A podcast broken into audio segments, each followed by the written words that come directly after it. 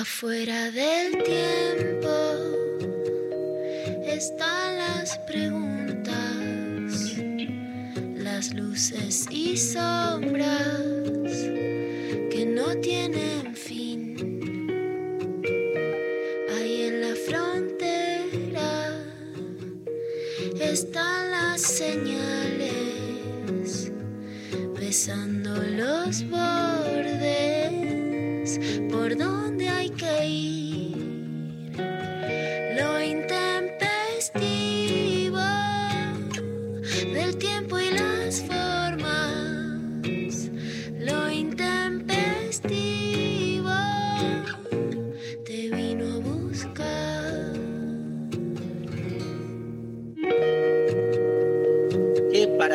que hoy que vamos a mm, sortear este, entre todos los oyentes que este, cumplan con la consigna un curso que es el curso que comienzo el 6 de abril sobre filosofía de la verdad.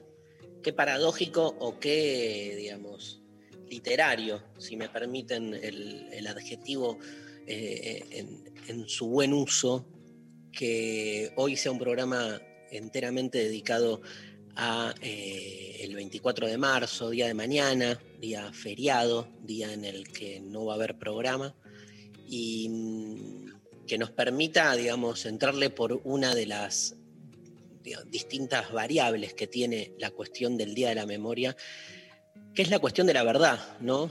Memoria, verdad y justicia es uno de los lemas que los organismos de derechos humanos más han hecho, digamos, eh, énfasis y que tiene que ver con que hay eh, una negación de la verdad en el sentido de que uno de los principales embates de, de, la dictadura tuvo que ver, como suele suceder en general con todo régimen, digamos, este, dictatorial, en la negación de sus actos, ¿no? Y al día de hoy se sigue permanentemente buscando data, no es poco eso, Digo, ha, ha, ha, habido poca, ni hablar de autocrítica, olvídate, ¿no? Pero este, por parte de, de los militares, pero este, ha habido muy poca, no es que no, es que no hayan habido, ¿no? Han habido eh, casos así aislados, obviamente, pero mm, sigue faltando información.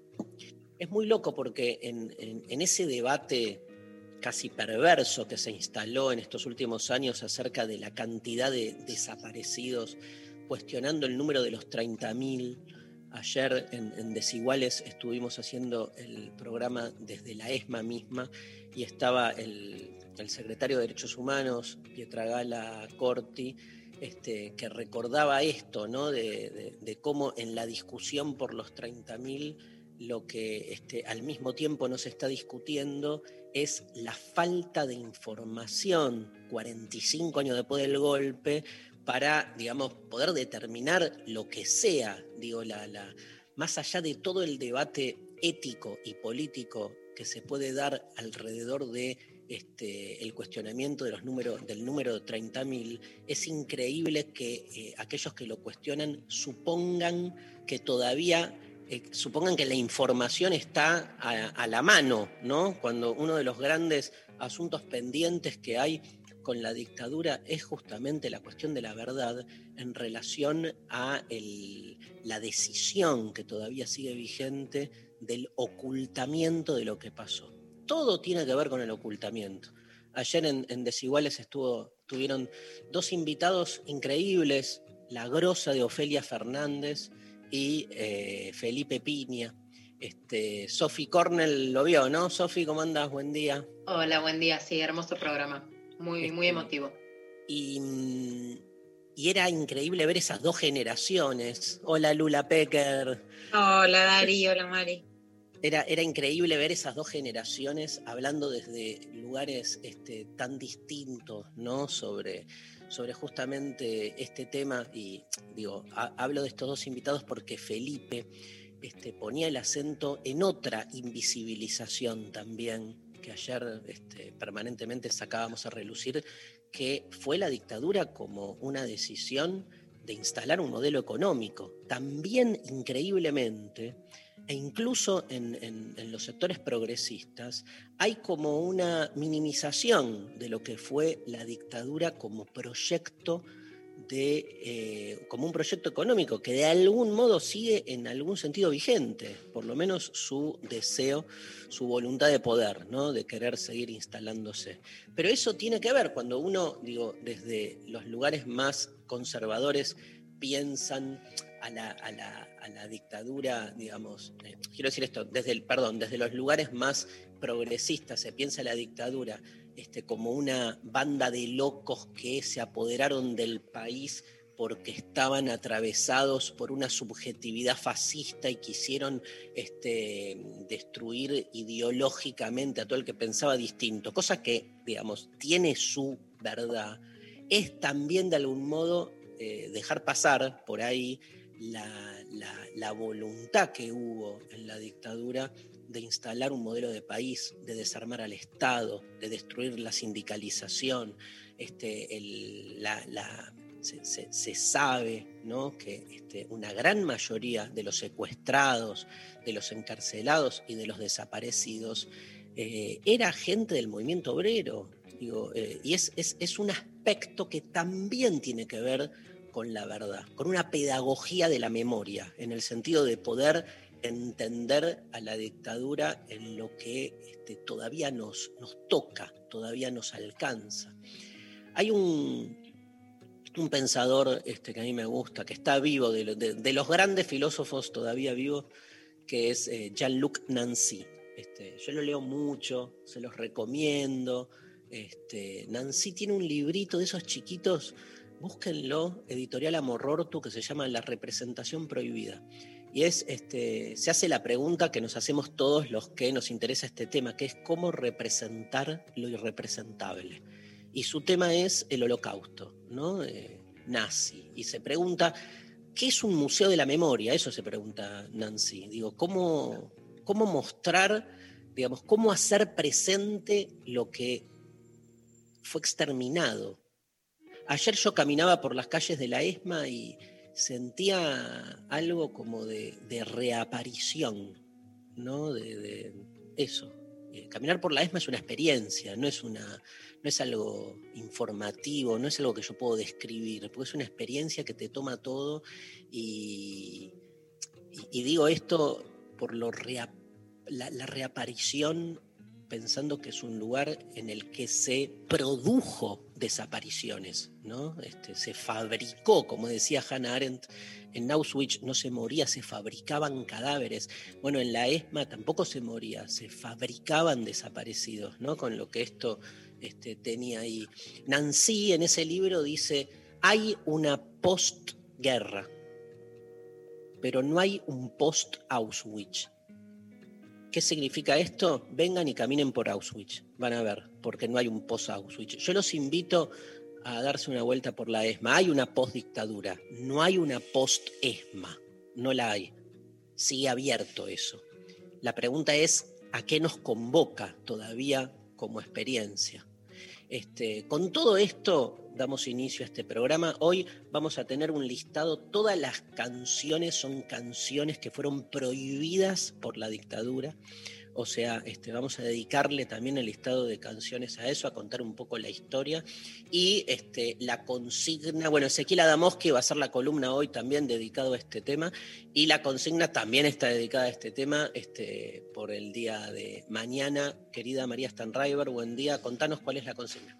Buen día, buen día para todos. La consigna del día de hoy es, ¿qué es lo que más te impacta del tema de la dictadura? Nos mandan sus mensajes al 11 39 39 88 88 arroba lo intempestivo en las redes sociales y nos responden qué es lo que más les impacta del tema de la dictadura y participan por un acceso para el curso de filosofía de la verdad que empieza el 6 de abril, ¿no? A través del CONEX por streaming son cuatro clases. La noche de los lápices. Yo, si me tengo que quedar así como impacto, iba a decir el Mundial, iba a decir Malvinas, ni hablar la cuestión de los desaparecidos. Tal vez la trabajé tanto que se me fue como la cosa del impacto, ¿viste, Lula?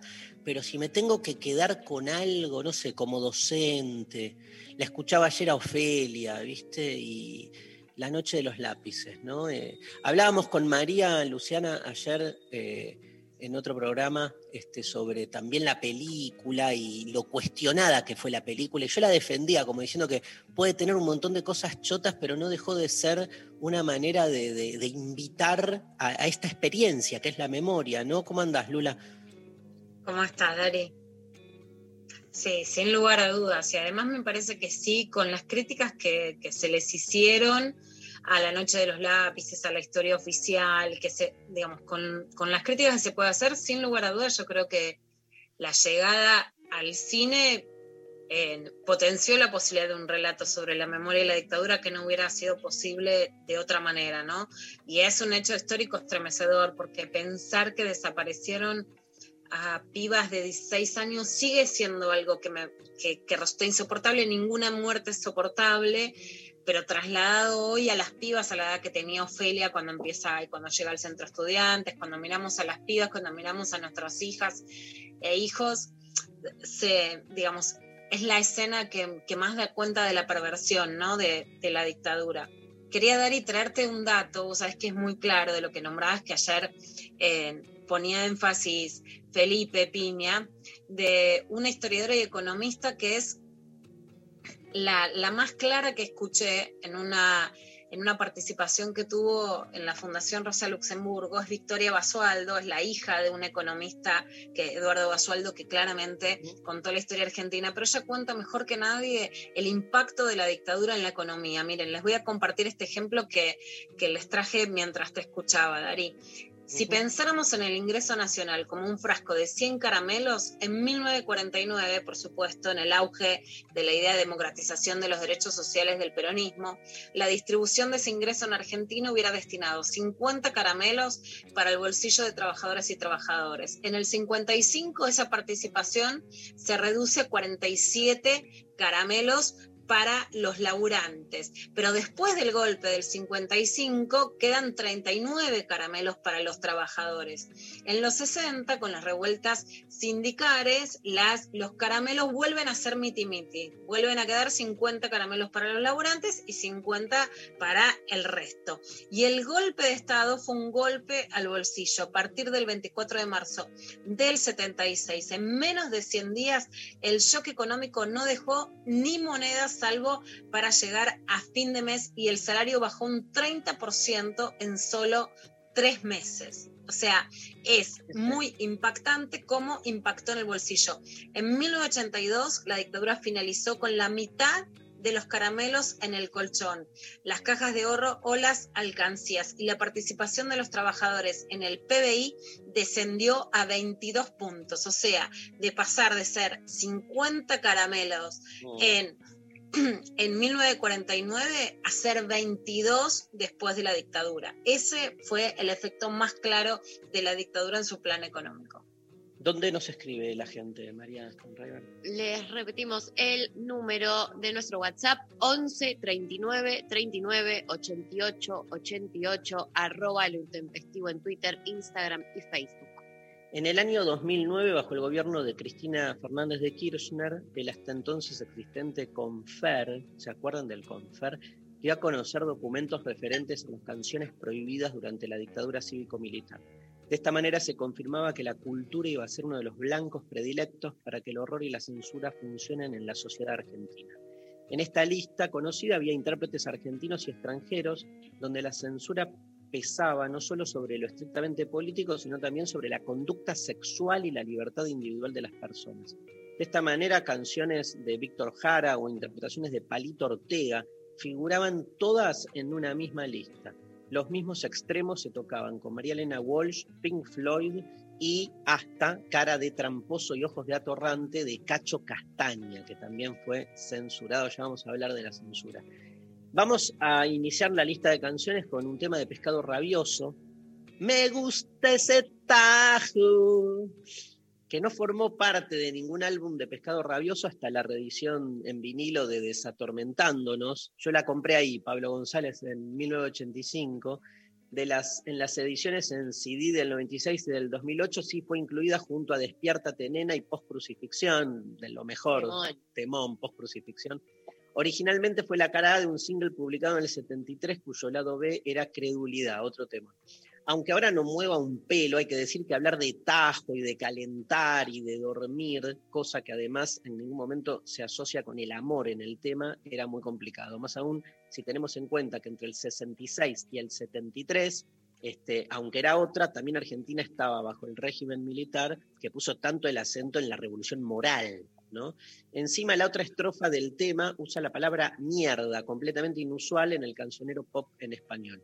Si bien, si bien Spinetta había desarrollado canciones más combativas, el ojo clínico de los censores no supo detectar las metáforas de libertad de otros temas y prohibieron una canción sexy pero que en su letra no hace referencia a la situación del país. Pescado rabioso para empezar, lo intempestivo de hoy, me gusta ese tajo. Me gusta ese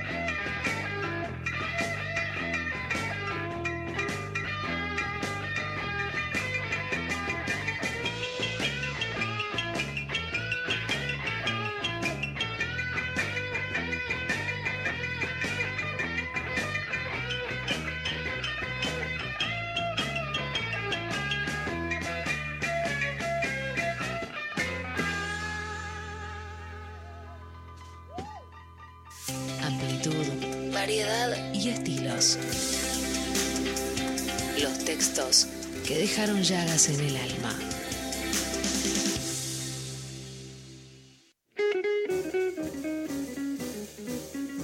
bloque y este, no se fue Ezequiel Adamoski. Yo tenía miedo que huyera después de la primera. Me, sale, me sale sesión, pero bueno, todo está psicoanalizado para mí, estoy hasta las pelotas.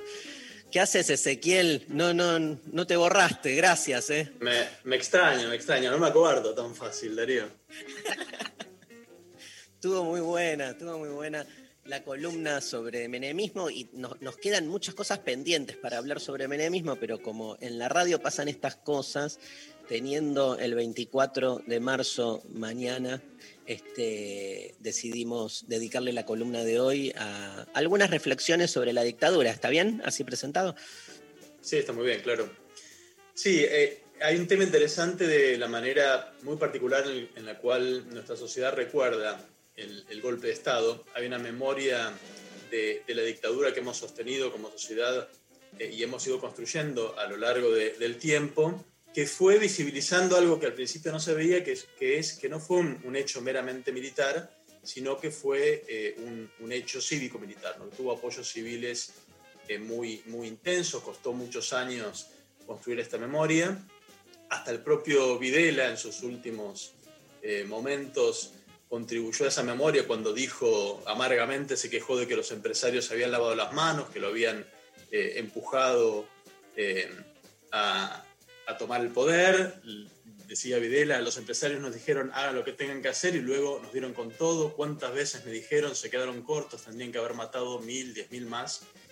Eh, eh, es, es, un hecho, digamos, cada vez más evidente que esos apoyos civiles incluyeron eh, sectores que no se fueron con los militares, eh, que son sectores empresariales, eclesiásticos, varias figuras políticas o intelectuales del liberalismo argentino, buena parte de la, de la prensa, que, eh, sin embargo, por el modo en que nuestra sociedad procesó el golpe durante mucho tiempo, tuvieron que lidiar con ese hecho incómodo del pasado de colaboración con la dictadura. Claro.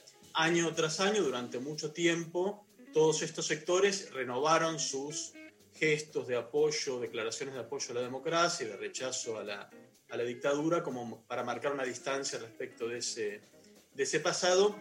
Y nuestra sociedad terminó construyendo un consenso en torno del nunca más que eh, pareció y parece eh, bastante sólido. Y, y, yo quería traer hoy una pregunta incómoda que es si realmente es tan sólido como imaginamos que es. ¿no? Si uno cruza la cordillera solo con irse a Chile, bueno, la sociedad chilena no construyó un consenso en torno del nunca más para nada. El, cerca de la mitad de la población sigue apoyando a lo hecho por, por Pinochet. En Argentina hubo un consenso muy rápido, eh, muy veloz, sospechosamente veloz, eh, en referencia al, al rechazo de la, de la, dictadura. Lo que a vos te hace ruido, por eso pones la, el término sospechoso, es cómo fue tan rápido el consenso, entonces visualizas ahí algo más estratégico de ciertos sectores, ¿no? Sí, sí, me parece digamos, que fue demasiado veloz, un poco por cómo terminó la dictadura eh, Argentina, con, una, con, un colapso absoluto en todos los, los frentes. Eh, pero lo, lo, cierto es que nuestra sociedad construyó esa memoria tan particular, ese rechazo tan fuerte al, al golpe de Estado. Eh, en el cual, digamos, siempre hubo alguna dificultad eh, para creer, pero me parece que en los últimos cinco años viene habiendo un, algunos corrimientos políticos que hacen necesaria esta pregunta, de si realmente es tan sólido ese consenso en torno del nunca más. Claro.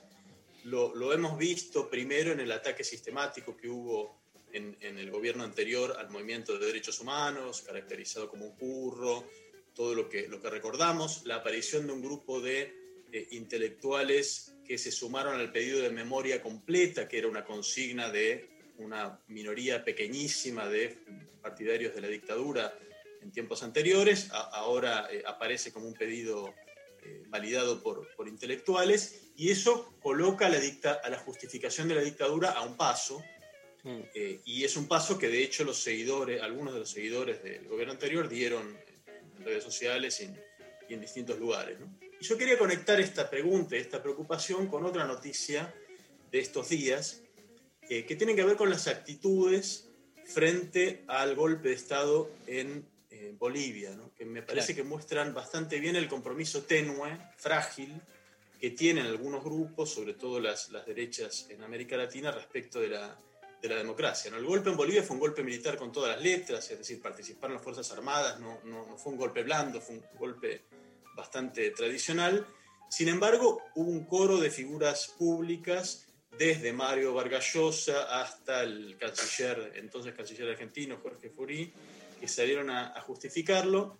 Eh, y en los últimos días, eh, cuando fue el encarcelamiento de la presidenta de, de facto, Janine Añez, hubo un debate bastante insólito en la, en la prensa argentina eh, acerca de, bueno, si realmente está bien o no está bien eh, que se pida que pague las, las, consecuencias de sus acciones a Janine Añez. Se lo caratuló como un lawfare de izquierda, digamos, al encarcelamiento y si eso no podía ser peligroso.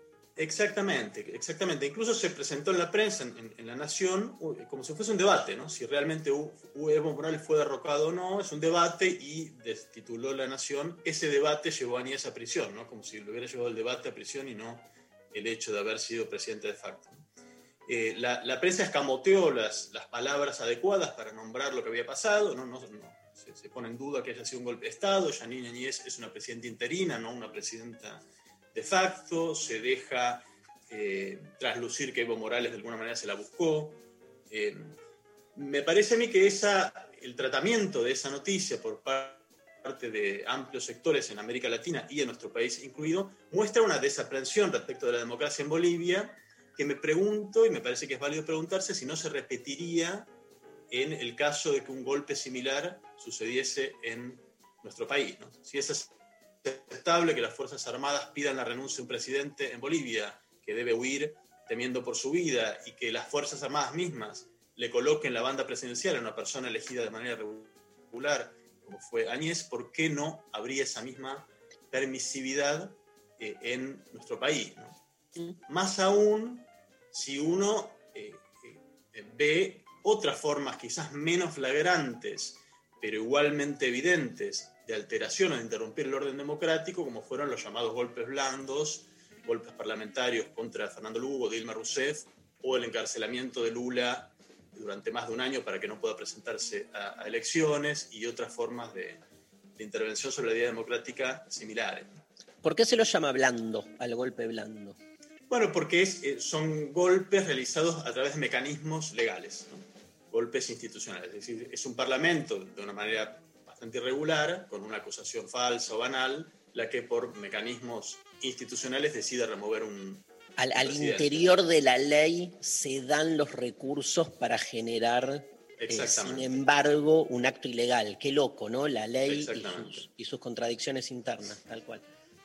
A todo eso me parece que hay que sumar otro hecho preocupante, que es que desde hace un poco tiempo en nuestro país empezamos a escuchar voces, ahora sí validadas como voces legítimas en el debate público, que están ya pidiendo abiertamente eh, terminar con la, con la democracia. Algo que era impensable hace 10 años, hoy se debate públicamente en nuestro país. Les traigo un ejemplo que es eh, una figura del liberalismo argentino, Diego Giacomini, que es un economista profesor de la UBA, habitué en televisión, con cantidad de seguidores en Twitter y demás, que hace tiempo que está en una campaña para lo que él llama deslegitimar la democracia. Hay que salir a deslegitimar la democracia, eso invita a sus seguidores, porque para él es un sistema intolerable que eh, impone la soberanía del número, la soberanía de las mayorías, por sobre el único, la única soberanía que él considera legítima, que es la del mercado de la agitación en Twitter pasó a escribir notas en la prensa nacional invitando literalmente a deslegitimar la democracia y esto aparece como un debate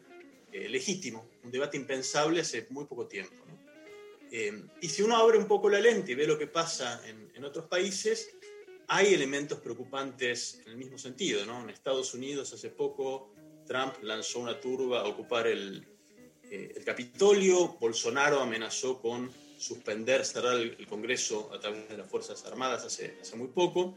Es decir, me parece que estamos en un momento en el cual vale la pena preguntarse por las múltiples amenazas a la democracia y la fragilidad que tienen estos consensos que creímos en algún momento más, más sólidos y que me parece que no, que no lo son.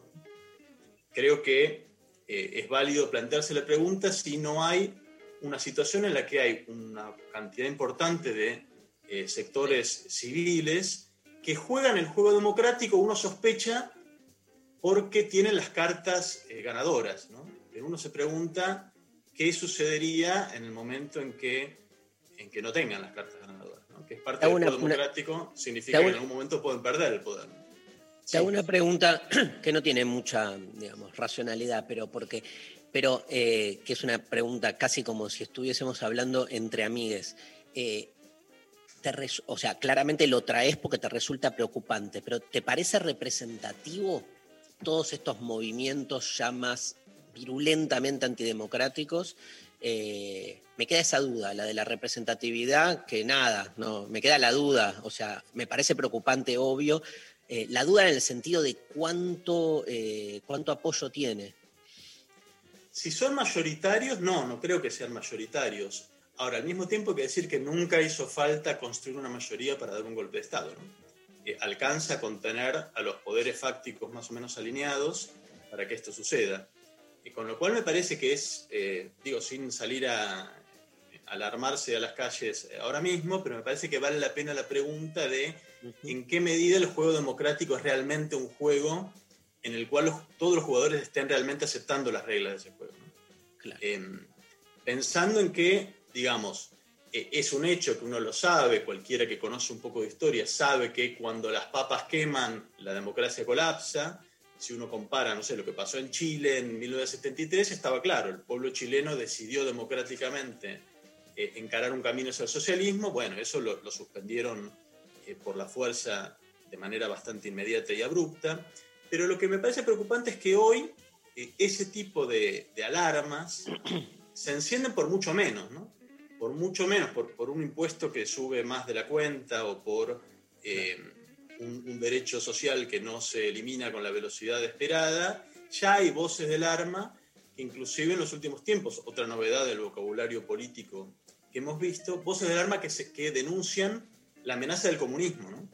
Se acordarán ustedes que el, el año pasado hubo marchas contra el comunismo en Argentina. Son bastante insólitas porque si, si algo no está presente en el escenario político eh, es el comunismo. No, no hay un Bueno, horizonte Trump- comunista, un partido comunista poderoso, Sputnik, na- ¿no? nada por, el, por el estilo. Sputnik, claro. No, y Trump con Biden también, ¿no? Decía, ¿qué quieren? Este, ¿Socialismo o, o democracia? ¿no? Exactamente, se denunciaba a, a Barack Obama como socialista en, la Imagínate. campaña, en, en su última campaña. Así que, claro, imagínate lo que queda para, para el resto. ¿no? Eh, con lo cual, me, digamos, me parece que hay un corrimiento del escenario político que es preocupante, en el cual el escenario de una dictadura, como la que eh, sucedió en Bolivia, forma, está formando parte de un repertorio, un degradé de formas de posibles de suspender o tutelar la democracia que incluye eh, golpes parlamentarios, aprietes financieros, la utilización del Poder Judicial para condicionar los procesos electorales o para proscribir candidatos, el acoso eh, mediático. Hay, digamos, todo un degradé de maneras en las cuales se está condicionando, limitando, tutelando los procesos democráticos y me parece que vale la pena entonces volver a poner sobre la discusión qué significa la democracia en términos sustantivos, ¿no? más allá de los procedimientos, más allá de que haya elecciones, más allá de que se sostenga a veces un barniz de legalidad para decisiones que son eh, Claro. ilegítimas, eh, volver a plantear qué significa democracia sustantiva y volver a plantear si realmente estamos jugando un juego democrático en el cual todos los jugadores están verdaderamente comprometidos. ¿no? Eh, más allá Es- de que en, en esta mano tengan las cartas ganadoras o no. Es muy interesante lo, lo que traes porque pone también en jaque algo este, fundamental en los debates más teóricos sobre la democracia, que es cuando los sectores progresistas en los que estamos, este, claramente podemos hacer una crítica a la democracia en relación muchas veces a su carácter formal, a cómo la democracia no va a fondo y se queda en estructuras procedimentales.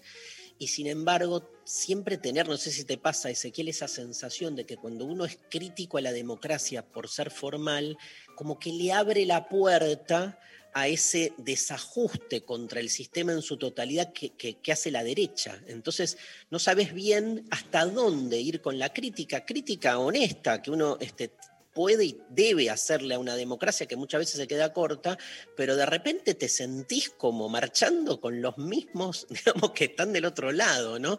Me parece una de las paradojas este, fundamentales para seguir pensando hoy filosófica y políticamente la democracia.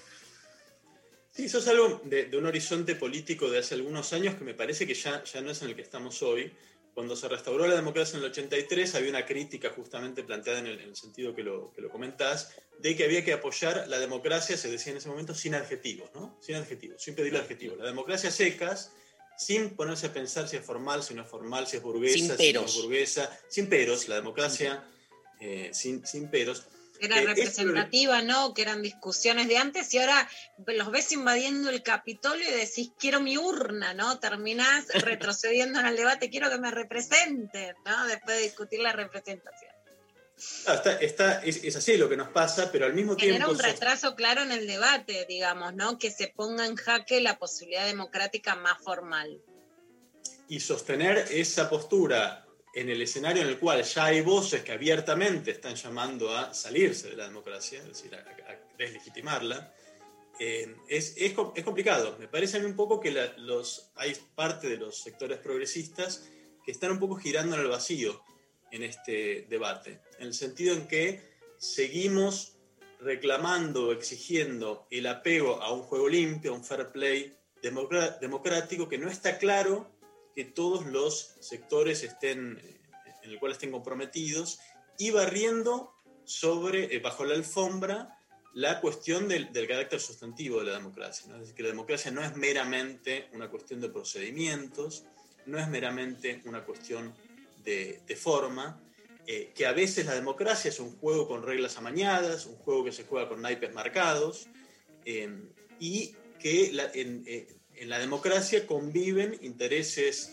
eh, políticos, intereses de clase, intereses geopolíticos que no necesariamente son amigables con la democracia. Me parece a mí que hay parte del debate progresista que ha tenido más bien una actitud de negación respecto de estas amenazas que hay. Le preguntás, bueno, el golpe en Brasil, bueno, no, en verdad no hubo golpe o fue legal lo que se hizo. Le preguntás por el juez Moro, dice, no, el juez Moro es un paladín de la, de la República y de la lucha anticorrupción. Le preguntás por Bolivia y dice, no, fue eh, un proceso eh, Pero si Moro no- fuera no un paladín de la dictadura". lucha contra la corrupción, cuando renuncia diciendo que Bolsonaro le intentó hacer influir para beneficiar a sus hijos en una investigación en Río de Janeiro, también dirían que es un paladín de la justicia, ¿no? O sea, está corrida la hasta ese punto. Sí, igual es sorprendente que sigan sosteniendo de Moro como paladín de la, de la República en un contexto donde ya están las grabaciones de su participación en el, en el complot para, para quitar a, a Lula de las, de las elecciones. ¿no? Es, es realmente llamativo la dificultad que uno ve en algunos sectores progresistas para discutir estas amenazas que hay eh, a la democracia más allá de las formas. ¿no? E incluso cuando las formas tampoco se respetan, como en el caso de, de Bolivia, donde también se ha puesto en duda el, el carácter de golpe. Digo, más allá de la valoración que uno haga de la- los, los actos de Evo Morales en el último tiempo, que por supuesto uno puede discutir que fueron eh, a- algunos de ellos ilegítimos. Pero más allá de esto, poder nombrar con todas las letras que eso fue eh, un, un golpe de Estado. ¿no? Eh, hay una especie, me parece a mí, de ilusión de que si todos hacemos bien los deberes, todos respetamos las normas eh, institucionales, la democracia va a estar bien. Eh, Claro. Y eso me parece a mí que barre bajo, bajo la alfombra, niega un problema de, de fondo, que los jugadores del juego democrático no son todos iguales, que hay algunos jugadores de este juego que estructuralmente son hostiles a la soberanía popular y que hoy están jugando al juego con, insisto, cartas marcadas y reglas que de todos modos eh, se sienten en el derecho de quebrar o torcer a su antojo cuando no los, no los benefician. Creo que es momento de que estas cosas las empecemos a, a discutir con, con todas las letras, porque me parece a mí que no hay nada más eh, eh, nocivo para la política democrática que convertirla en un mero debate de formas, ¿no? como si fuera un mero debate que se salda en una cuestión, digamos, abogadil, en una cuestión de eh, discutir por, por los modales y las formas y no en la democracia en su aspecto sustantivo, ¿no? como, como gobierno realmente que refleje la soberanía popular y por ello los intereses de las mayorías y no los de las minorías. Y de ahí la memoria, digamos, como algo que tiene que ver este, también con lo que se juega en el presente, ¿no? Eh, ese lugar de la memoria que tiene una pata en el presente y otra en el pasado. Digo, este, me, interesa que sea el día de la memoria mañana y no, o sea, como la, la conceptualización de pensar la memoria, por lo que un poco toda tu columna tuvo que ver con eso, digo, este, hasta qué punto rememorar es una forma de no solo redimir el pasado, sino emancipar el presente. Claro, rememorar y además cómo la lucha o el debate eh, acerca de, bueno, qué es lo que estamos rememorando y qué significa la fecha. ¿no? Hasta cierto punto hubo, hasta cierto momento, un, acuerdo general sobre el valor de esa memoria y de qué se, y qué se está rememorando cuando esa memoria ponía o cargaba las tintas o las culpas por la dictadura puramente en las Fuerzas Armadas. Salvo el pequeñísimo grupo de los que apoyaban a los, a los militares golpistas, todos podían estar de acuerdo en rememorar lo nocivo que fue el golpe de Estado, en tanto y en cuanto esa memoria se circunscribiera a la responsabilidad militar. En la medida en que nuestra sociedad fue ampliando ese recuerdo para incluir todas las dimensiones del golpe de Estado, todas las dimensiones de la dictadura, esa memoria se fue volviendo incómoda para muchos. Me parece a mí, a mí me da mucho orgullo vivir en un país que pudo construir una memoria tan, eh, eh, tan abarcativa, digamos, tan, con, con- con una comprensión cada vez más cabal de qué es lo que significa la dictadura y cuál es la relación entre dictadura y democracia, ¿no? que no necesariamente son siempre polos opuestos. A veces, en estas formas limitadas de democracia que tenemos, la dictadura es, es un horizonte que está presente dentro del repertorio de las formas políticas de controlar el- la soberanía popular y es algo que me parece que tenemos que, tener en cuenta. Si no, estamos participando de un juego eh, de manera bastante ingenua, me parece, sin percibir los peligros que lo, que lo acechan eh, a cada paso. Che, gracias, eh. Grosso. Un placer la columna de Mapas del Presente de Ezequiel Adamoski para este el nada, para ir llegando de hoy a mañana a un nuevo 24 de marzo. Nos vamos escuchando un segundo tema prohibido de la lista de canciones prohibidas, El Fantasma de Canterville. Es el tercer álbum de estudio de León Gieco, lanzado en el año 77, cuando Charlie compone El Fantasma de Canterville, lo llama León por teléfono y le dice que tiene una nueva canción, pero que es para que la cante él y se incluya en el disco debut de mi grupo favorito de los 70, Por Sui Gieco, de 1976. Debido a la censura imperante durante la dictadura cívico-militar, la canción debió ser reemplazada por Antes de Gira, otro tema, y la versión original quedó solo en la primera tirada del álbum, la cual no fue secuestrada por la dictadura. Era inconcebible que una canción como El fantasma de Canterville, que contenía frases como Siempre fui un tonto que creyó en la legalidad, o He muerto muchas veces acribillado en la ciudad, que sobresalían notoriamente y que se cantaban más fuerte en los recitales, pasara desapercibida para la censura militar. Poco después del lanzamiento de Por su Gieco, Gieco decidió desafiar la censura e incluir el tema en cuestión en este álbum, junto a otras canciones clásicas como Los Chacareros de Dragones, la cual había compuesto tras el asesinato de Víctor Jara en Chile en 1973. León Gieco tuvo que entrenar la cintura para evitar la dictadura, que se ensañaron con el disco y lo obligaron a modificar la letra. La línea Ay si pudiera matarlos se convirtió en Ay si pudiera odiarlos. He muerto muchas veces acribillado en la ciudad, se grabó como Rodando sobre la ciudad. Vamos a escuchar esta versión del fantasma de Canterville, León Gieco. Le damos un gran abrazo a Ezequiel Adamoski seguimos en lo intempestivo.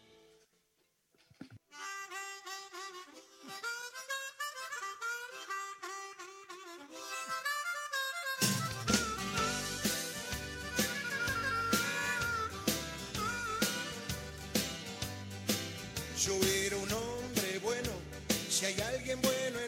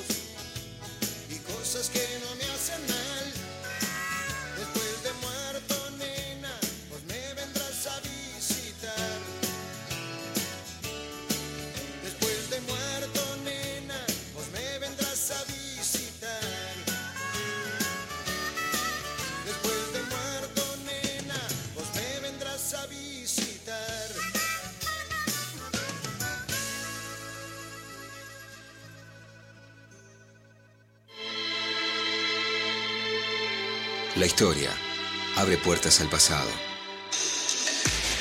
La ciencia abre puertas hacia el futuro. Pero solo una radio permite transportarnos a otras dimensiones.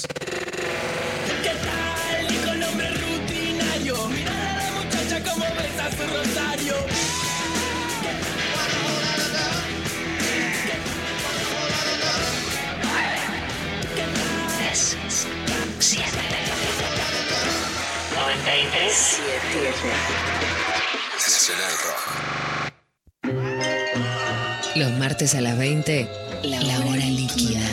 Gillespie se sumerge en entrevistas acuosas para coleccionar. La hora líquida. Martes de 20 a 21 por 937. Nacional Rock. Hace la tuya.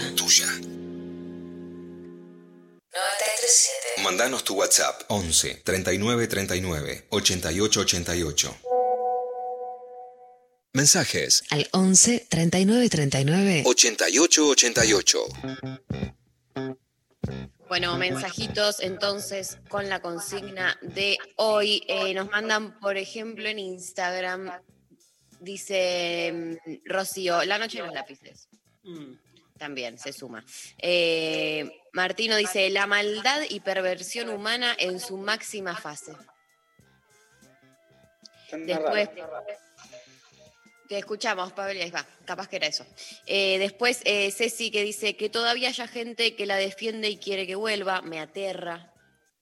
Y eso es lo más, un poco lo que decía Ezequiel, ¿no? Lo más aterrador es la disolución, ¿no? De, de- esa memoria y de repente la rehabilitación de esos discursos. Acá en Twitter dice un tema que, que le quiero dar bola, análisis crítico, Gaby SBL dice, nací en el 76, no viví la dictadura a conciencia, pero siempre tuve el fantasma de ser hija de desaparecidos.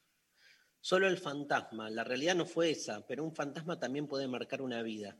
Mi tesis de grado fue sobre la dictadura y fue tesis de honor.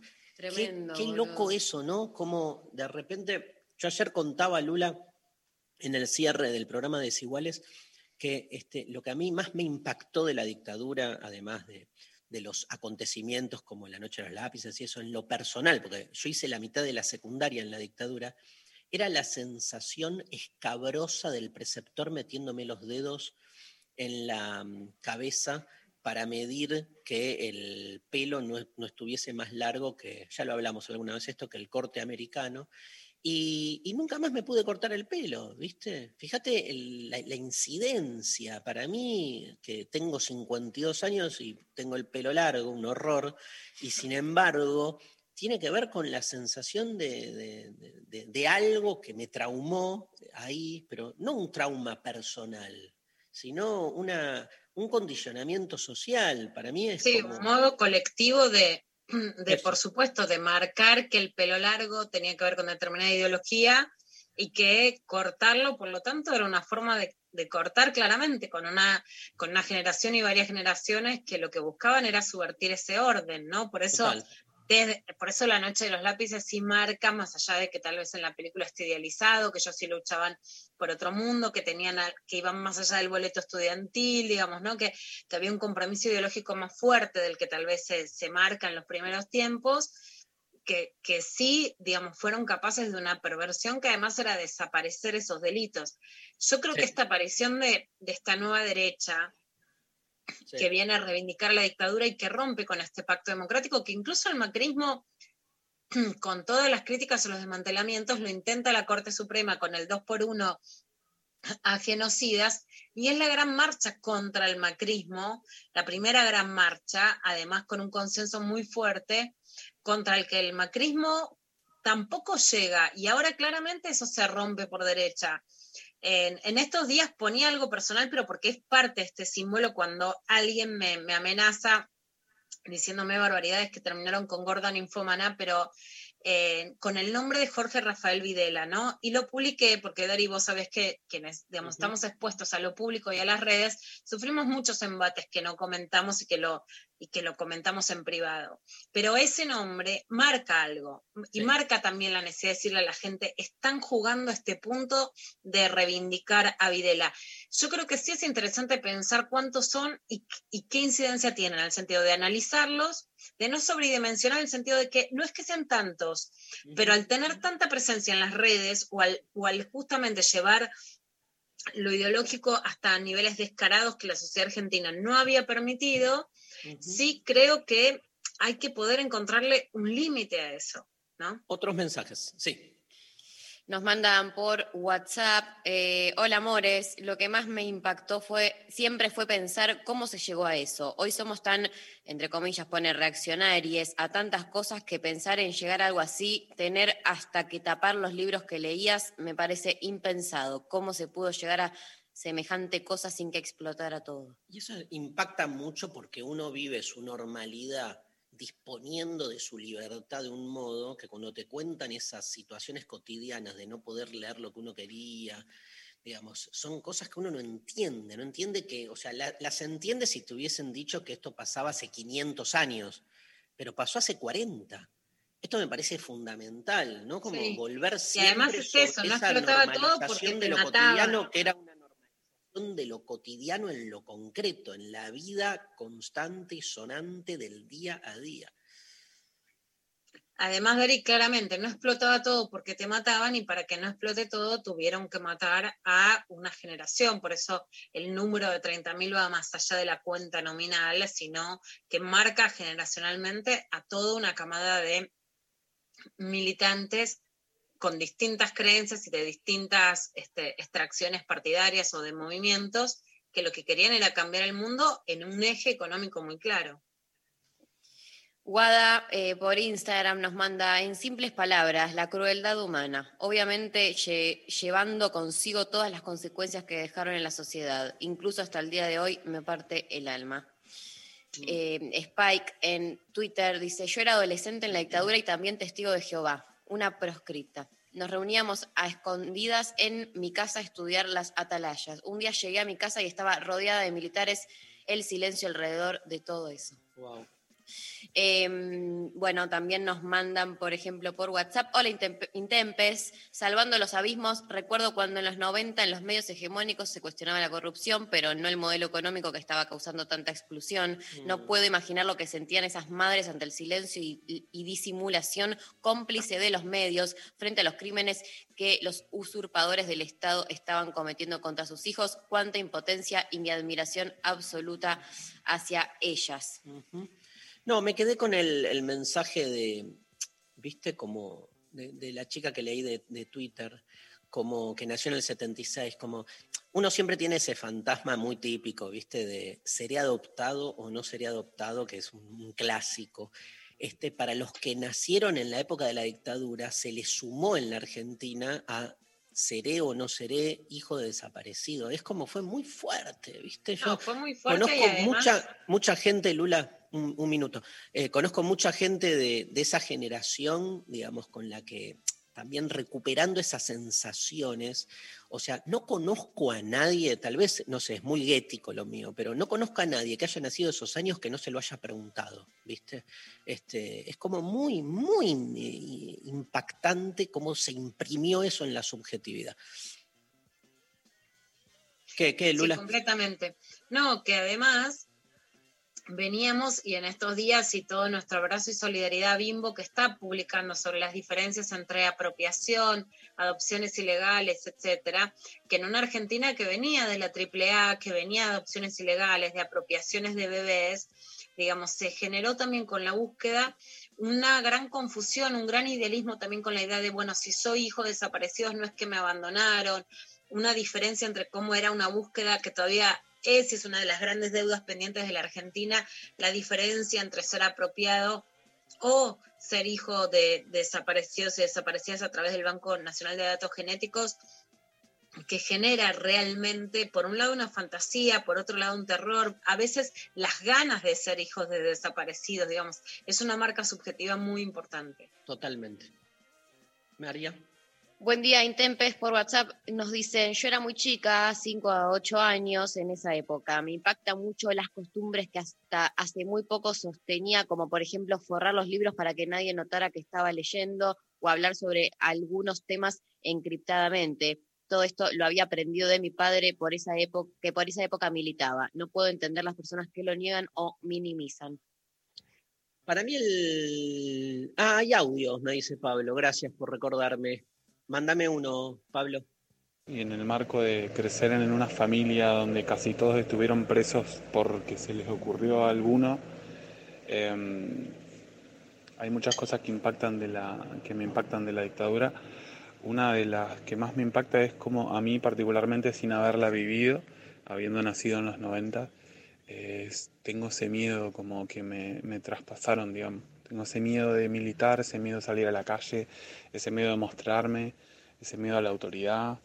Y, no la viví yo, no la viví.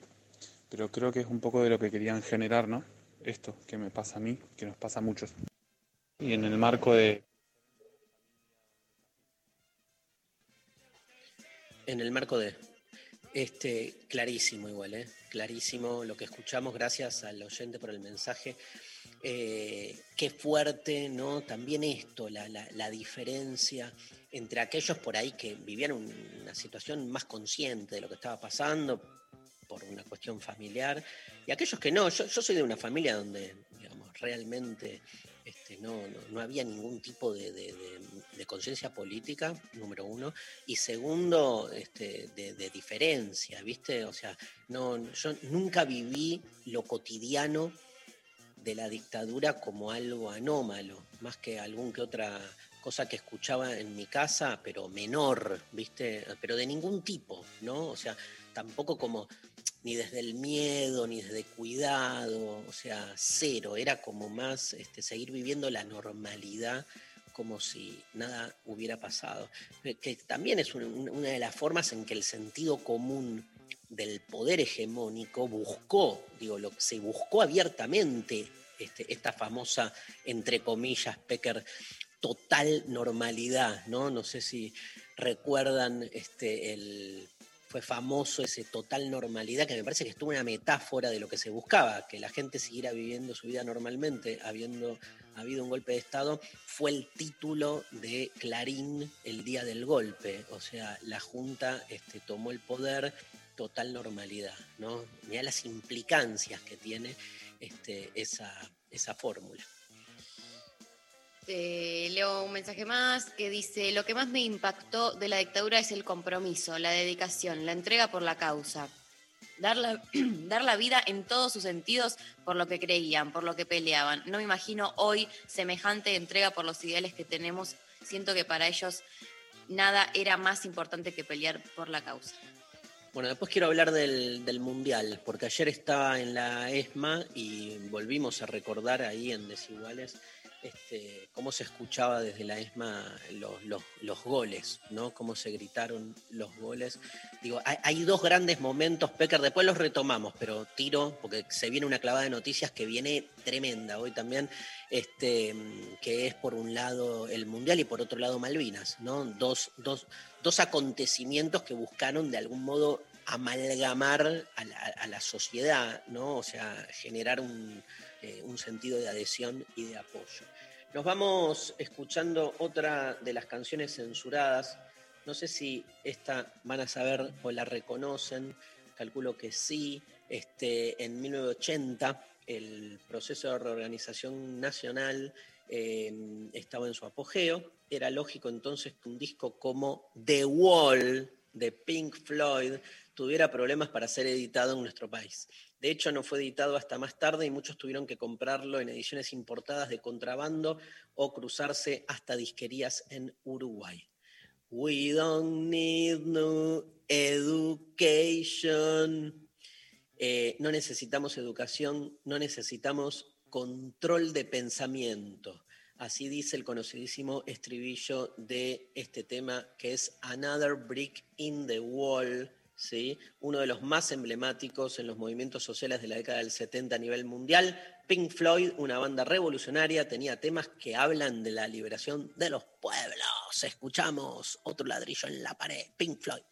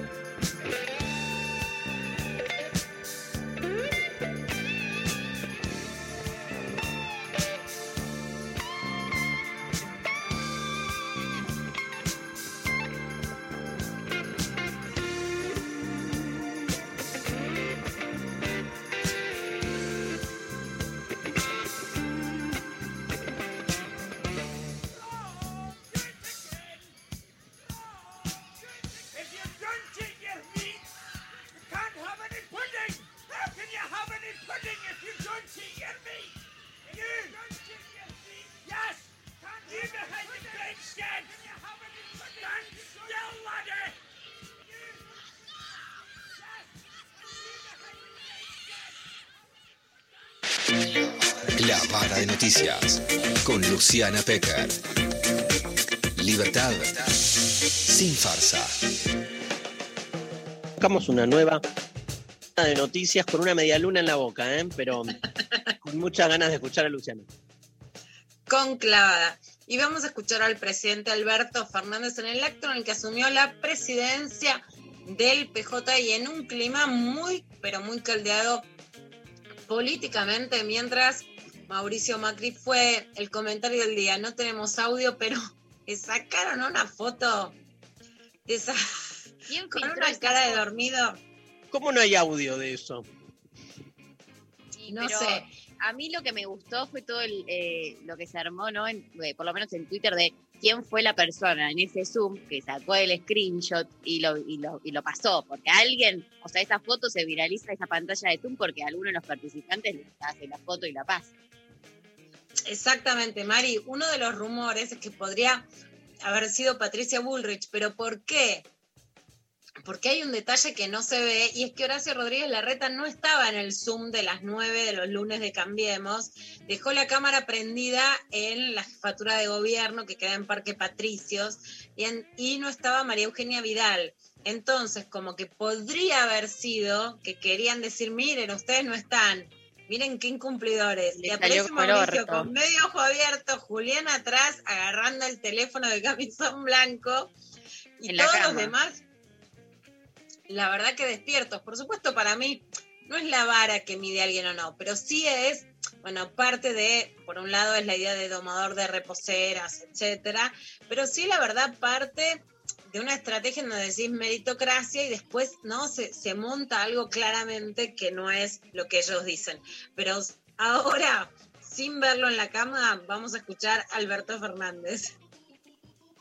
fuimos capaces de enfrentar una tremenda pandemia en unidad, empezamos a recuperar la economía y el trabajo, en unidad cuidamos la salud de nuestra gente, en unidad estamos vacunando a todos los argentinos y a todas las argentinas. Mientras los otros se levantan de la cama, hacen zoom y nos critican. Y, y libros. Escriben libros. Escriben libros donde no son capaces de admitir ni cercanamente el desastre que han cometido. Tanta autocrítica que nos piden a nosotros y no son capaces de darse cuenta el daño que le han causado a la Argentina. Y hablan y escriben. La diferencia es que nosotros sí sabemos lo que tenemos que hacer, porque lo tenemos en nuestras entrañas el proyecto.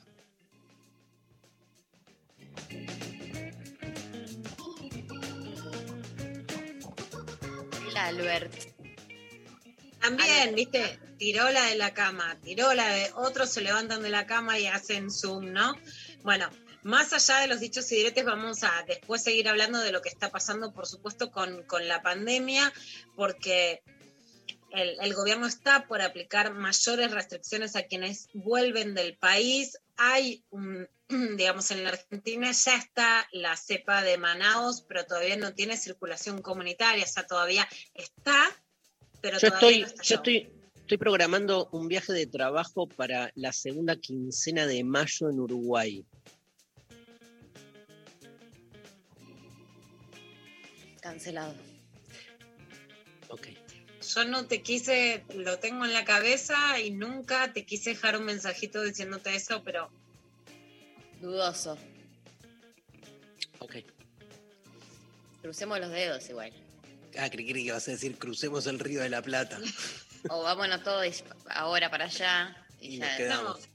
creo que claramente eh, en todo el mundo no se logró controlar la pandemia, la escasez de la vacuna es un claro ejemplo y la manipulación en la vacunación que va más allá de vacunación VIP o no. El gran problema es la desigualdad en la vacunación y por supuesto que el virus le ganó a la vacuna, o sea que generó mutaciones en la cepa que son un enorme problema, ¿no? En el 2021. Ayer estaba, más allá de las pavadas que escribe Pablo González, que lo amo, grosso, este, vamos a hablar de ese afer, no, no está en la clavada de hoy, ¿no? Este, el afer, nada, el hijo de Mónica Gonzaga, después lo decimos.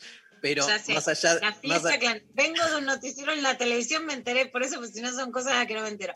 Que el hijo de Mónica Gonzaga dice que hicieron una fiesta clandestina para 500 personas. Él lo que dice es que era una reunión chiquita, mandó ubicación y le cayeron 500. Vi el noticiero porque estuve ahí hoy a la mañana, si no, no me entero. esa fue su, su defensa. Igual te quiero decir que calculo que la mayoría de nuestros oyentes no sabe quién es Mónica Gonzaga. Yo no sé, yo no sé. Sí, Lula, por, por la edad, porque después no ¿Quién siguió. es? Era una mm, actriz pero que era Sí, como una de, actriz, una tipo Porcel. vedette, digamos. tipo de, de Porcel y Olmedo, este, muy, fa- Ok. muy famosa. sí. La voy a googlear. Em, este, ay, pero ya me, me iba a decir algo y me... Algo de-. Uruguay. Ah, sí, me acordé. Que ayer estuve con una. Fue la primera vez, Lula, que estuve con alguien, una amiga que no veía hace tiempo, eh, de las que como tienen esa visión más conspirativa, tipo, yo no, no creo, no, no le creo al COVID. Y tremendo, ¿viste? Porque muy, este, ¿cómo es? Eh, mu- muy eh, convencida y, y dando argumentos, como de, encontraba argumentos, viste que con los argumentos es así, vos este, siempre si querés, es la- el lema de la posverdad, si querés autoconvencerte de que todo es falso y lo vas a encontrar. Pero fue la primera experiencia después de un año, mirá que hablo con mucha gente, nunca me había pasado de alguien anti-COVID así y me impactó. Yo creo que el, el- también, ¿no? Así como el fake news es claro, el nuevo escepticismo es uno de los problemas, porque al no quedar medios legitimados o periodistas o referentes legitimados, también se cae como, bueno, si tenemos que descreer de todo, podemos no creer en nada, y eso para, y para el manejo de una pandemia es realmente muy complicado. Bueno, por un lado está eh, ese tema y los palitos de Alberto, al domador de Somiers, que encima escriben libros, y por otro lado lo que dijo Carla Bisotti, que es la ministra de Salud, en C5N sobre las vacunas. ese, ese es el objetivo eh, y además el objetivo es que se vayan, eh, digamos, avanzando concretamente en la escalada de producción y se puedan recibir más dosis. Eh, nosotros estamos recibiendo hoy a las 5 de la tarde 300.000 dosis del componente 1 y 200.000 del componente 2 y con las 300.000 que llegaron hace poquitos días son 800.000 dosis esta semana. Seguimos trabajando con China para eh, recibir lo antes posible esos 3 millones de dosis que está firmado el contrato y con COVAX eh, tenemos eh, avances para, para avanzar con, digamos, con las fechas en relación a, a, a poder recibir algunas dosis de ese mecanismo también. Eh, es todo tan dinámico que es muy difícil por ahí de, de- de transmitir y de entender que nosotros terminamos de saber cuántas dosis eh, están llegando de Rusia cuando se cierra la puerta del avión Bueno, recordemos que Carla Bisotti con Cecilia Nicolini, la asesora presidencial, son las que hicieron el primer viaje a Rusia. Y cuando habla del mecanismo COVAX, es el mecanismo de la, Organización Mundial de la Salud que organizó el reparto de vacunas a nivel mundial.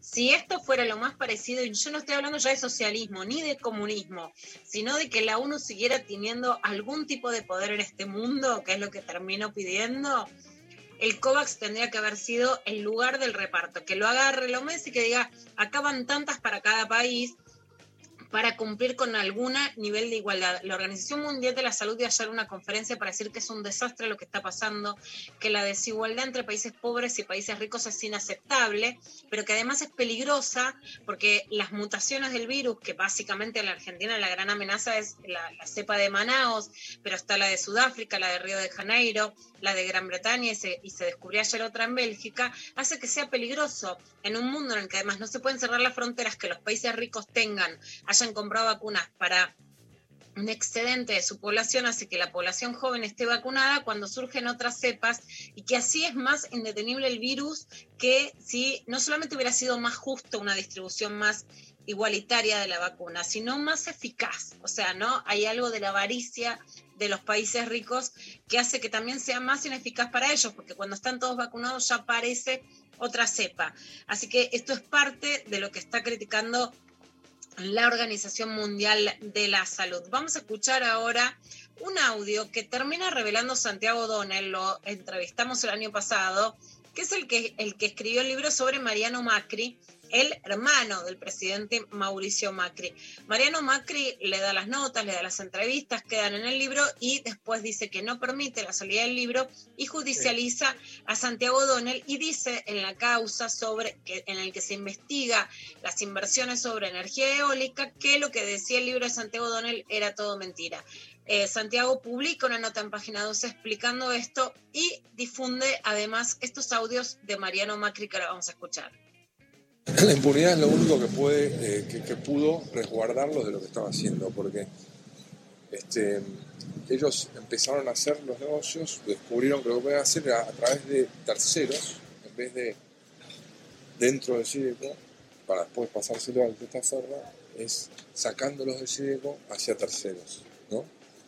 Como McFarlane en todo el tema de, de las eólicas y las eh, eh, solares, ¿no? Todo- todas estas concesiones de energía alternativa. En donde cuando entramos a la discusión con Mauricio me dice, bueno, pero él hizo sus negocios, eh, él te lo había dicho, ¿no? Eh, Usando mis propias palabras. Digo, ¿te das cuenta que vos ni siquiera estás dispuesto a usar la línea de la ética? Digo, en donde un socio de todo, en una empresa de los hermanos, no, sin que medie un contrato, sin que medie una aprobación de directorio, una discusión, una, una charla del por qué, el tipo se lleva una parte de un negocio. El tipo recibió un préstamo de Luxemburgo para él justificar ser socio. Sí, quien pone plata tiene Sí, derecho sí, a ser sí. socio. Exacto. Aunque en un directorio de accionistas de una empresa es ¿por qué vos por tu parte? Tiene que haber por lo menos haber habido una voluntad de toda la compañía de, de participar, un reconocimiento de que no tenemos la plata, una aceptación a un socio, pero yo sí la tengo, puedo participar, una autorización. Bueno, esta es parte de la conversación entre Mariano Macri y Santiago Donel. Después Mariano Macri dijo que él no iba a declarar en contra, ¿cómo iba él a declarar en contra de su hermano? Pero esas conversaciones existieron y no forman parte de un off the record, sino además de dos temas preocupantes. Hablan de Luxemburgo y por supuesto son paraísos fiscales de los que están hablando y la energía eólica que es a través del viento. Lo más peligroso además es que son nuevos recursos que sí pueden ser renovables en contra de las energías no renovables, pero que se estarían usando justamente para ejercer actos ligados a la corrupción y no para favorecer energías más limpias, ¿no? Y es parte del peligro de esto. Santiago Donald dijo, yo los publico y vinieron con la nota en la que detalla mucho más de estas acciones y de los litigios por el libro, porque también el libro de, de Mauricio Macri sale para contrarrestar la voz de su hermano, que por supuesto lo imputa ante diferentes hechos éticos y también judiciales. Bueno, vamos a contar algo que pasó ayer con Connie Ballarini. Es la comediante. Ayer no pasó, pero sí lo difundió. Que la verdad también me parece, en principio, alarmante desde el punto de vista sanitario, porque, bueno, hay muchas situaciones que todavía no meritan hacerse de modo presencial, pero hay muchos casos de contagio en las radios. Pero no solamente hay casos de contagio, sino que si el contagio se usa como excusa o disparador para echar a una persona de cualquier trabajo, pero en los trabajos públicos eso por supuesto tiene una resonancia pública, es gravísimo. Hay una situación en la que el Tucu López estuvo en Sextar y que vos participaste de modo virtual, en este caso presencial, hubo una serie de contagios y el Tucu estaba en la nueva programación de la Radio Metro, que recordemos es la radio donde por supuesto estaban Andy Kuznetsov, Sebastián Weinreich, que se van de la radio, Matías Martín, eh, Andy abre su propia radio y una uno de los programas que habría con mucha expectativa es de Leo Montero acompañado por Connie Ballarini y por el Tucu. El Tucu contrae coronavirus, habían sido contacto estrecho, entonces Connie se va a la casa y quiere aparecer primero por Zoom, le dicen que no, y después la llama Leo Montero y le dice, mira, lo estuve pensando y sabes qué, no vengas más. Y todavía más le dice, ¿qué decimos? Que tenés otros proyectos, como para encubrir que la estaba despidiendo. Por supuesto que hay algo grave en despedir a alguien cuando está guardándose, porque eso desalienta que otras personas se cuiden y estamos pidiendo que justamente, la, eh, digamos, hay muchos más trabajos abiertos y que las personas que por lo menos tuvieron o pudieron tener se cuiden, esa represalia es atroz. Y lo que a mí también me parece es, bueno, buscan que haya mujeres para la foto y cuando no son lo que ellos esperan, o sea, hay una figurita fácil solamente para poner en la foto que hay minas y después despacharlas, ahí sabes que a la primera de cambio te despido. Escuchamos un poquito lo que contaba Connie en su IG.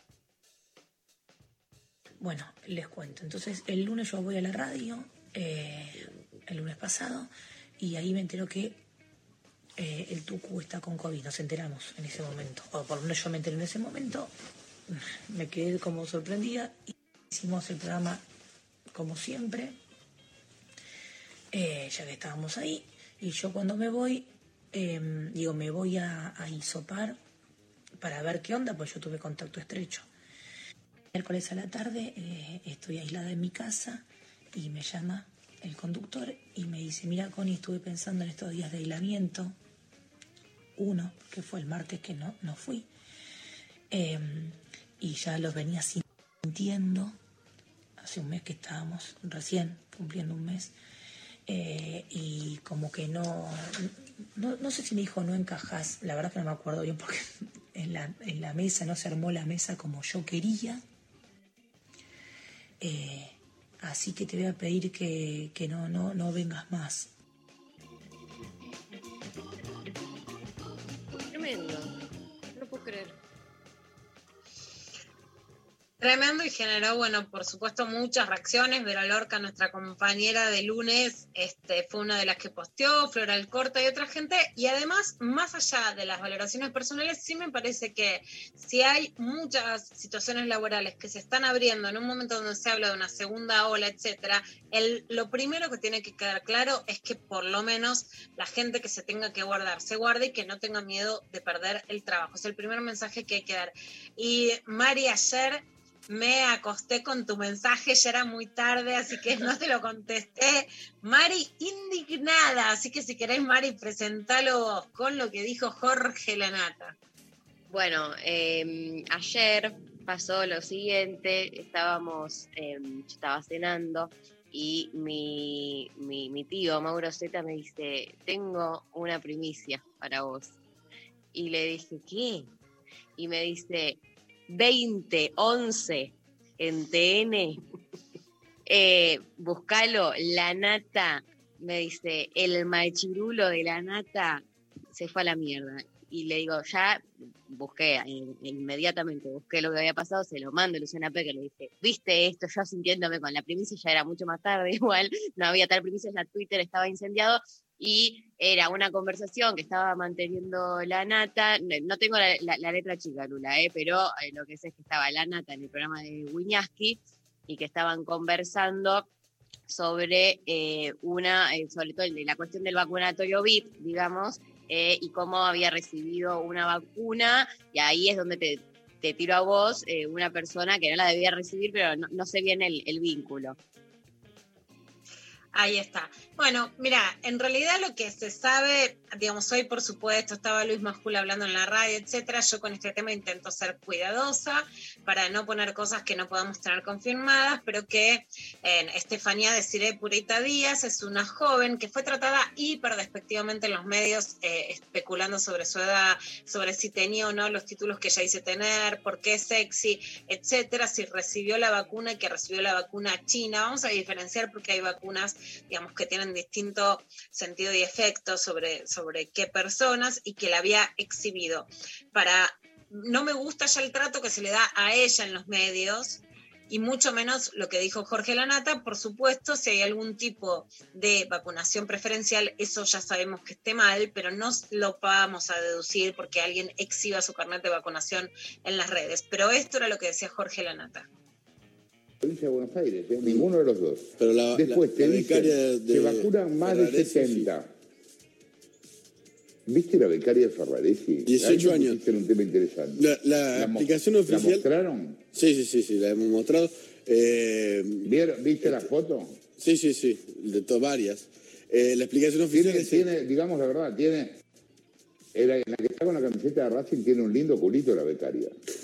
Eh, la explicación oficial es esta, tiene 18 años, se anotó en diciembre para vacunarse, le tocó ahora, ella quiso donar su dosis, dicen, eh, pero como...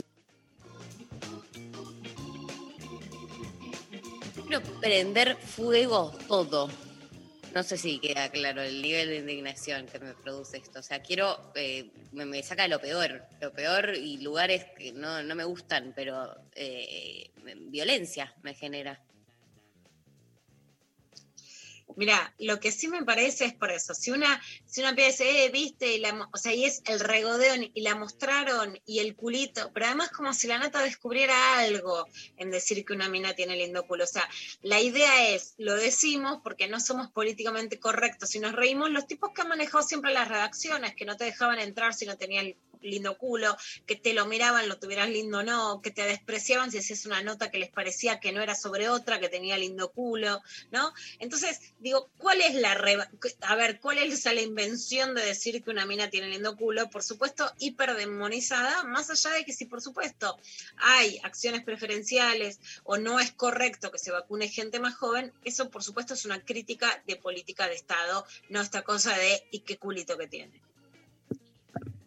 Gracias, Lula Pecker. Pasó otro clavada de noticias. Pasó otro clavada de noticias y ahora vamos a ir a un temita.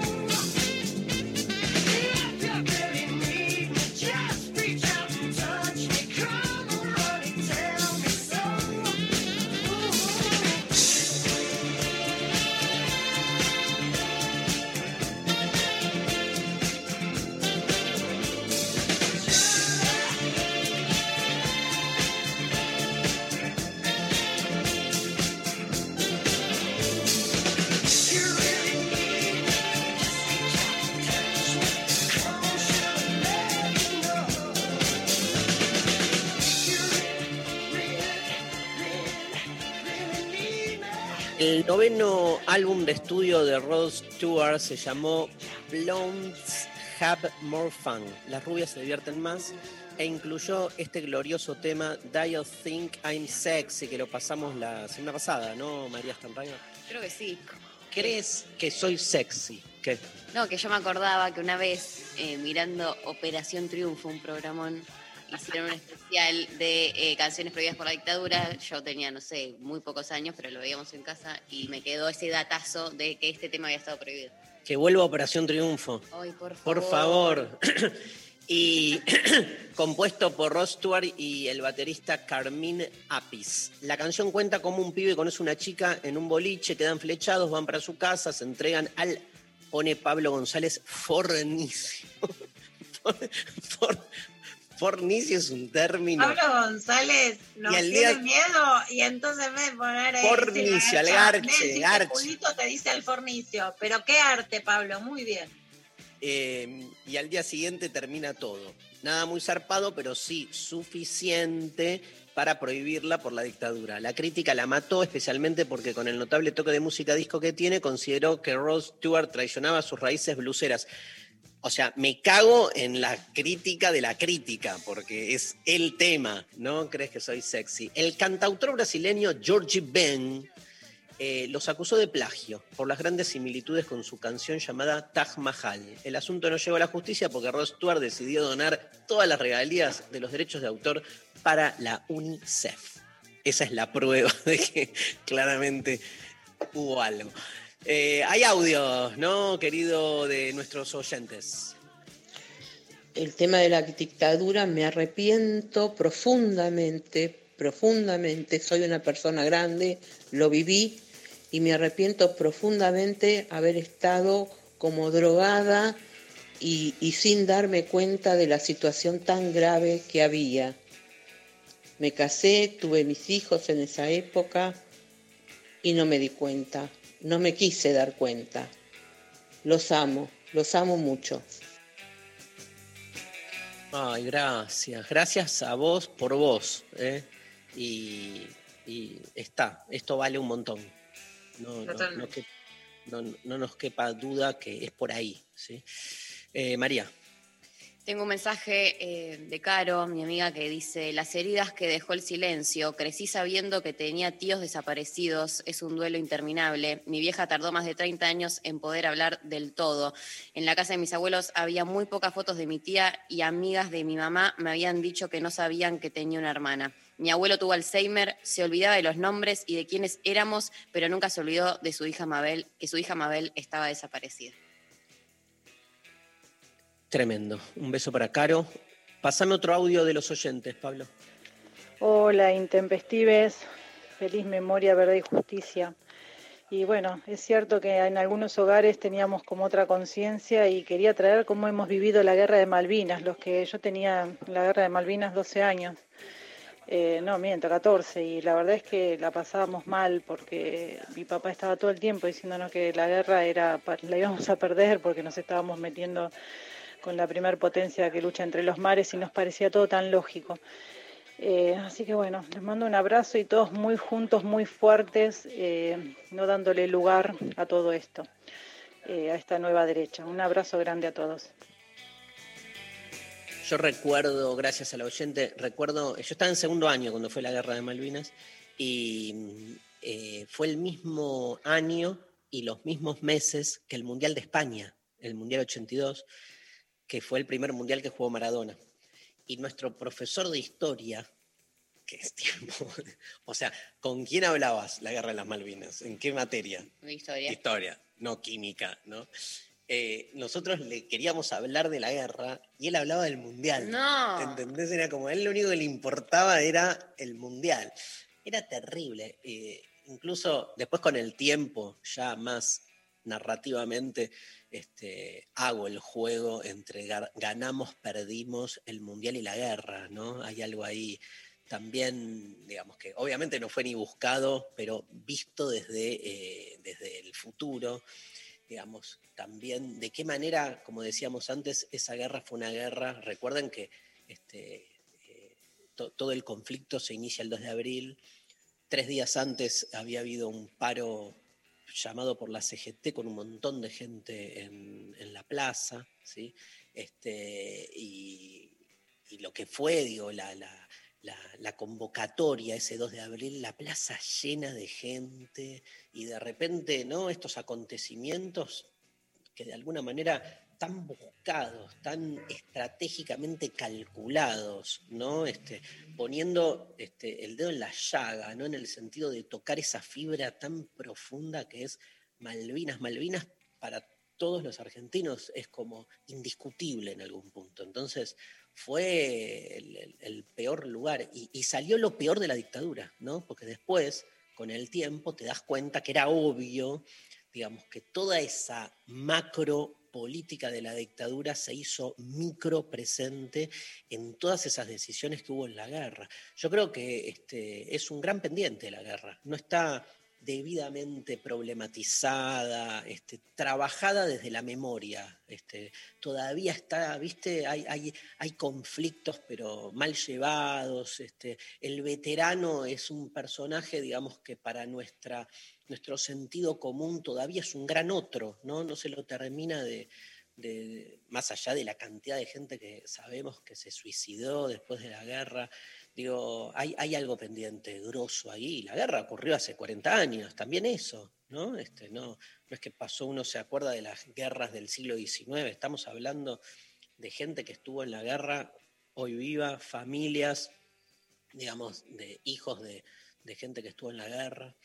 Tremendo el, el acontecimiento de Malvinas. Quiero leer acá en, en- en Twitter, quería leer porque se me fue, mira. Se te actualizó. y- Ah, acá está. Eh, Mayra dice, el robo de bebés.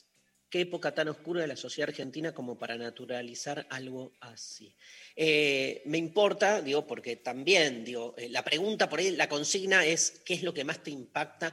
Este, a mí la figura de los desaparecidos también, ni hablar, pero el robo de bebés, ¿no? Lula queda como, como lo más este, perverso. Digo, eh, a- además de todo, se robaban los bebés, ¿no? Es una cosa se increíble. robaban los bebés, era, es, a ver, hay muchísimas cosas que pasan a partir del robo de bebés. En principio, la idea de que las desaparecidas y los desaparecidos no podían ser madres y padres legítimos, y sus madres y padres tampoco por haberlos criado y haberlos permitido. Un robo de bebés que, como decíamos, venía desde antes, desde la idea de, de- los bebés y esta idea con las mujeres de que de incluso de hacerlas parir en un plan sistemático, en condiciones adversas, que eso sí me lo ha contado muchas veces Estela, o sea, y también el amor de, de las madres a sus hijos a mí es algo que, que me resulta realmente sí de un realismo mágico, ¿no? Como decía Galeano, en, en relación a, al, al amor y a la apuesta a la maternidad de, de- las mujeres, a Laura Carlotto en particular, de haber parido en esas condiciones después de perder dos embarazos anteriores y de generar un plan sistemático de robo de bebés que por supuesto es el delito de lesa inmunidad imprescriptible que permite que aún después de la, de la impunidad del menemismo con la obediencia a vida y el punto final se pueda seguir investigando el robo de bebés. Tras la disolución de Almendra, Aquelarre fue formada en 1971 por Rodolfo García, Emilio Del Huercio, Hugo González Neira y Héctor Stark. La canción Violencia en el Parque fue un simple editado en 1973, cuya cara B fue Ceremonias para disolver. La dictadura la prohibió el 9 de noviembre de 1979, fue censurada porque una de sus estrofas decía así, ¿quién te puede, quién te puede parar cuando el ave sopla luz de libertad? Todos juntos están en el parque cantando canciones del cielo final. Increíble. Habrá que dedicarle, Lula Pecker, un programa entero a la censura, ¿no? Porque acá Totalmente. no hay tiempo, pero las, la- la- lo que fue este, este famoso este censor de apellido Tato, este, que aparte se regodeaba en su este, capacidad crítica de saber dónde pegarle cortes a las películas, qué cosas censurar. El 24 de marzo del 2015 el Ministerio de Cultura organizó el evento Canciones Prohibidas. Varios eh, interpretaron temas argentinos y extranjeros que sufrieron la censura. Allí Emilio del Guercio dijo antes de cantarla, hicimos nuestra música a pesar de todas las circunstancias que vivíamos. Son simples canciones, no revoluciones. Son miles de latidos que nos mantienen unidos, risas y llantos que algunos pescamos en este gran río en el que todos viajamos. Aquelarre, violencia en el parque.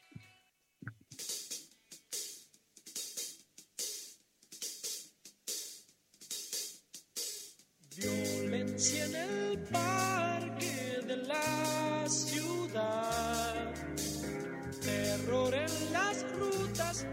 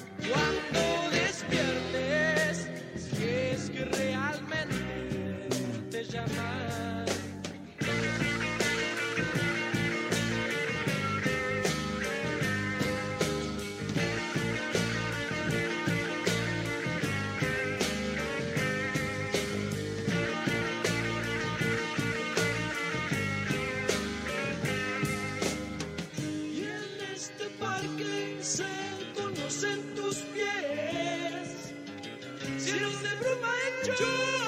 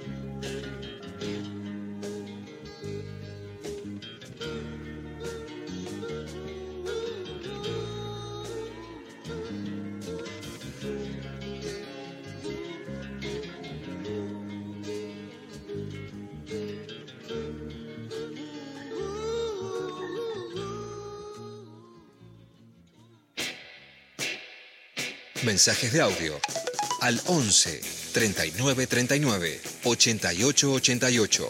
Me impactó elegir mi carrera condicionada por una dictadura, porque ingresé a la universidad en el 76.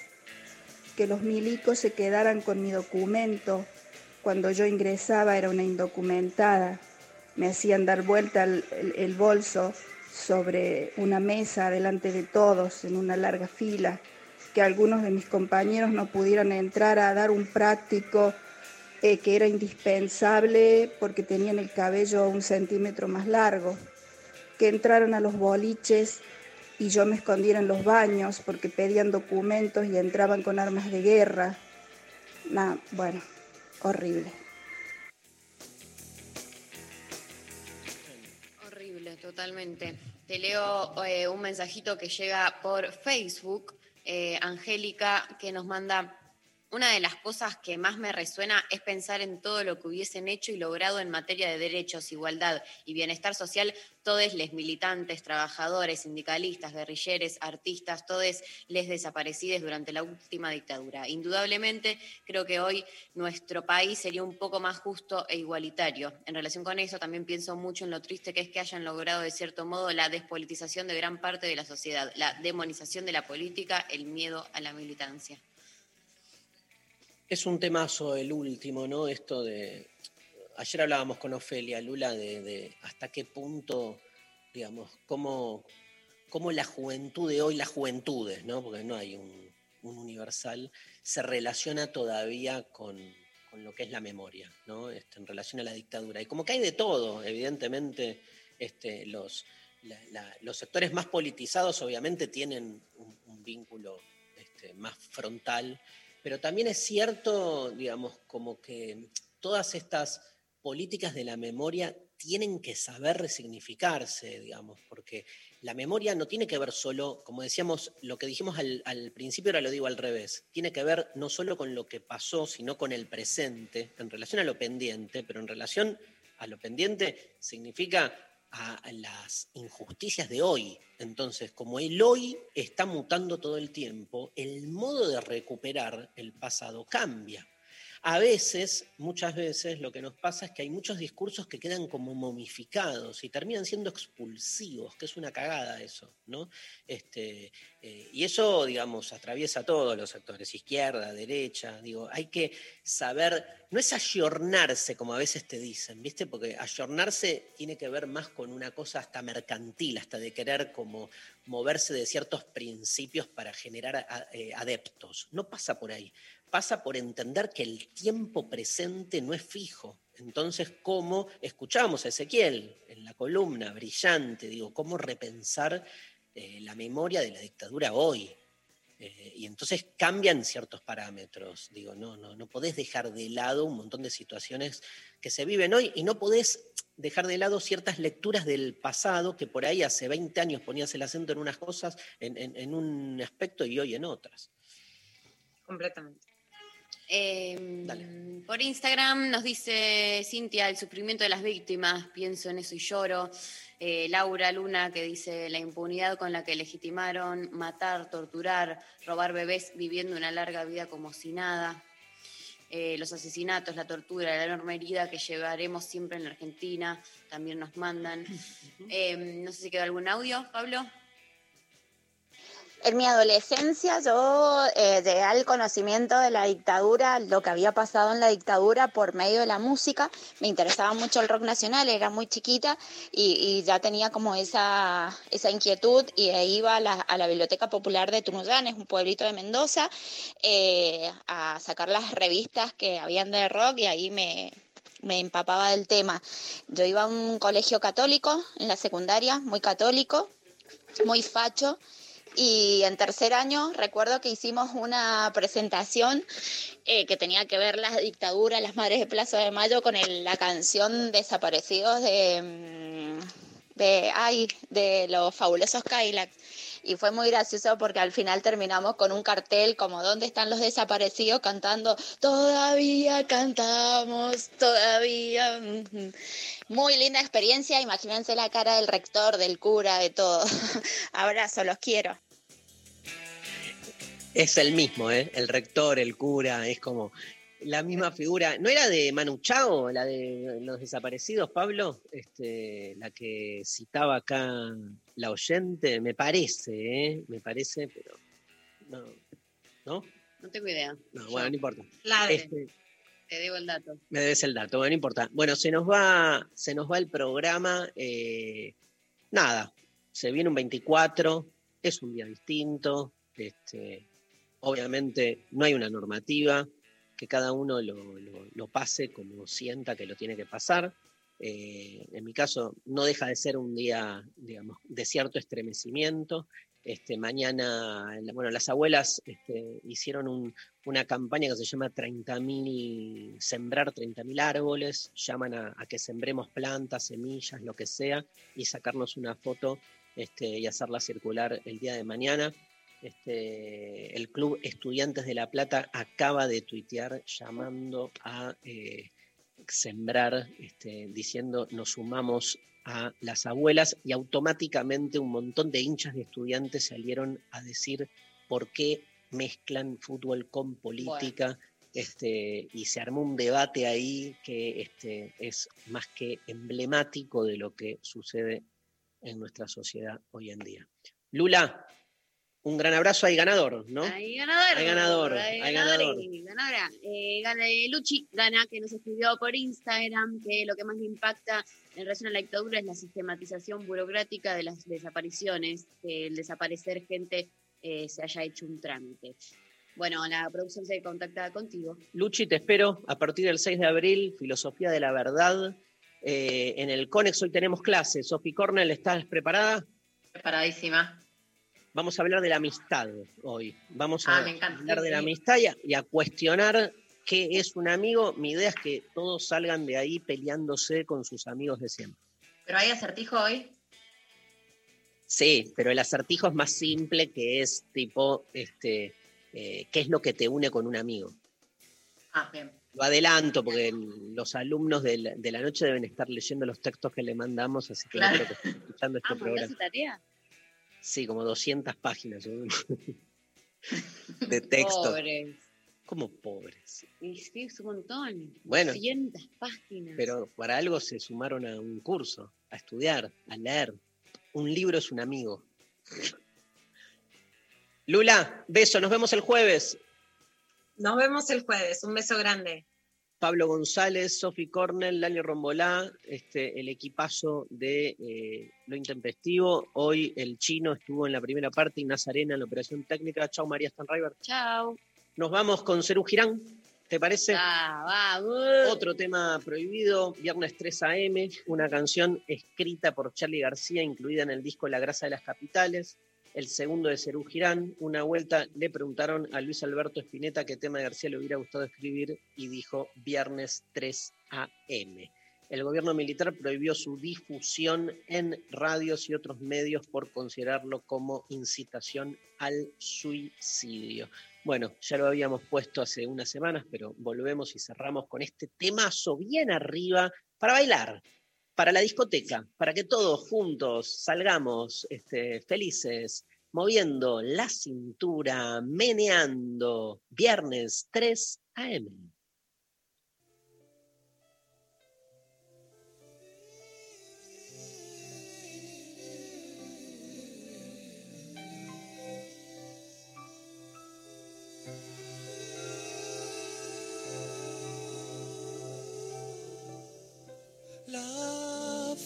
un sábado azul.